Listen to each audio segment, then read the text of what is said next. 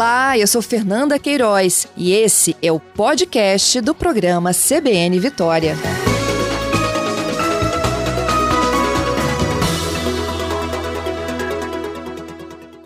Eu converso agora com médico, nutrólogo, cirurgião bariátrico, professor de pós-graduação em nutrologia, Roger Bongestab. Doutor Roger, bom dia. Olá, bom dia, Fernanda. Bom dia aos ouvintes da CBN. É um prazer estar falando aqui contigo. Eu é que agradeço. Doutor Roger, é, algumas semanas a gente vem acompanhando aí, principalmente quem lê muito né, sobre nutrição, emagrecimento, esse novo medicamento que promete revolucionar o tratamento da obesidade no mundo. O que, que o senhor já sabe certo. de novo? Pois é, a tizerpatida foi aprovada para tratamento é, de diabetes nos Estados Unidos, já está em aprovação para o tratamento de obesidade, e a gente tem uma expectativa de que chegue esse medicamento também aqui ao alcance dos brasileiros e de toda a população mundial, porque, é, pelos estudos, é uma droga com efeito potencial imenso para ajudar a redução do peso corporal. E como ele age no organismo de quem está no tratamento? Então, ele é tido como um medicamento de dupla ação, porque ele é um medicamento que simula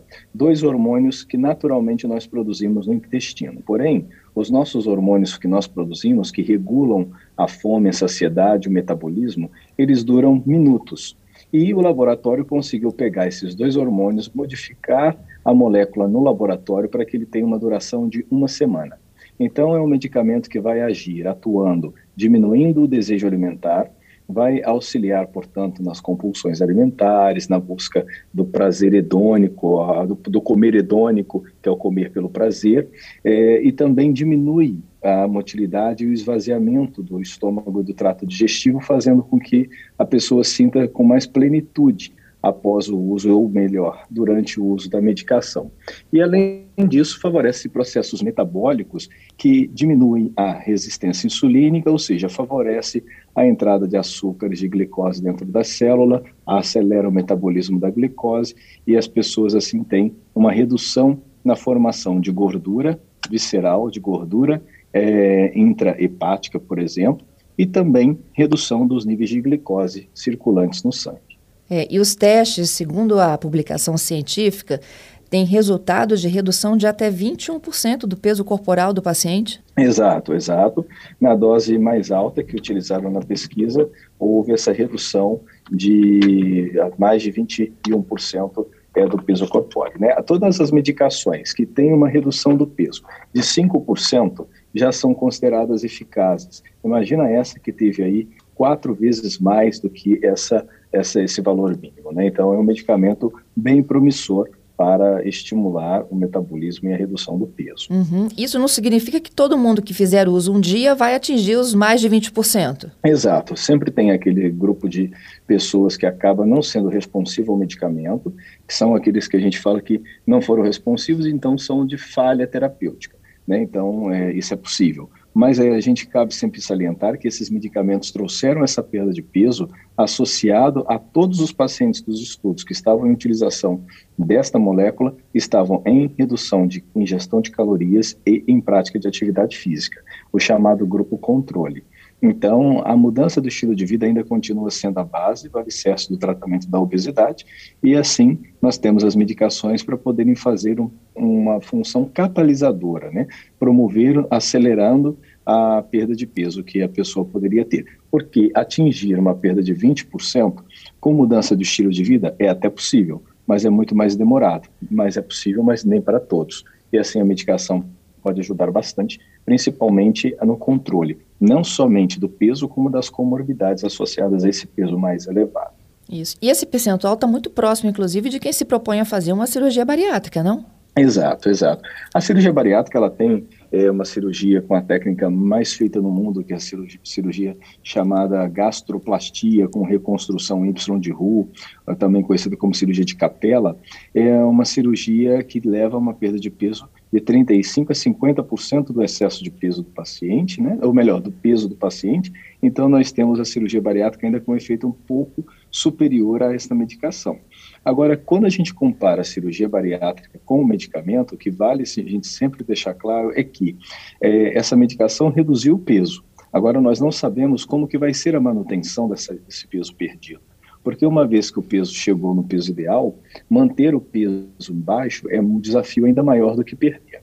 E usar a medicação por tempo prolongado, nós ainda não sabemos quais são os riscos e nem, principalmente quais são os custos dessa molécula. Certamente, em vista das outras moléculas que nós temos hoje para tratamento do peso, que carregam metade do mecanismo que esta vai vir a trazer, os preços são elevados. Então, manter o, o peso e o controle das comorbidades a longo prazo, ainda no momento, a cirurgia bariátrica é a técnica, é a forma terapêutica mais eficaz para a perda e manutenção do peso perdido. Mas não há reganho na bariátrica? Também há recidiva, que é a palavra mais correta de usarmos, porque é uma doença crônica, a obesidade, assim como a hipertensão, diabetes. Então, quando a gente tem retorno do peso elevado, a recidiva ela pode acontecer. A recidiva na bariátrica, ela pode estar presente é, até 20% do peso recuperado, dificilmente as comorbidades se reapresentam.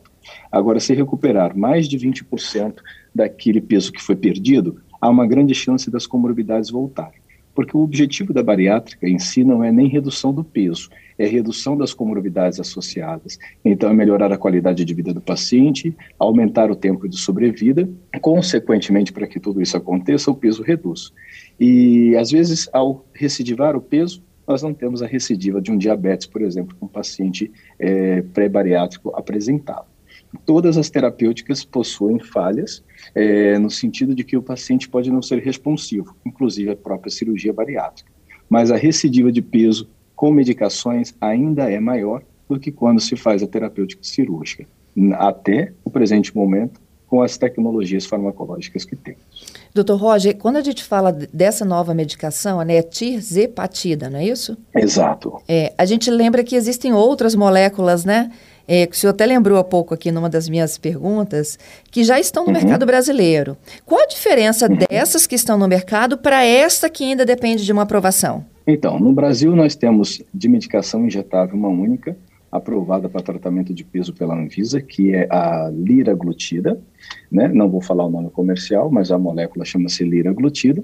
E nós temos uma outra que está sendo utilizada de forma é, secundária, que ela é indicada para diabetes, chamada semaglutida, e que também proporciona, é, como efeito colateral, uma perda de peso. E possivelmente ela vai vir liberada para tratamento do peso aqui no Brasil no próximo ano, é, ou até mesmo em questão de meses, porque nos Estados Unidos e em alguns outros países já está liberada essa semaglutida como tratamento do peso. A diferença da liraglutida e da semaglutida para a tirzepatida é que a tirzepatida ela é uma classe de medicamento que tem um mecanismo de ação similar a essas duas que nós já temos no Brasil circulando no mercado, mas ela tem um, uma outra ação, que é um agonismo a um outro hormônio chamado GIP. Os que nós temos são análogos de GLP-1 e esta tirzepatida ela é análogo de GLP-1 e análogo de GIP. Então são dois hormônios, o GLP-1 e o GIP, que controlam o nosso metabolismo em relação à fome, saciedade, saciação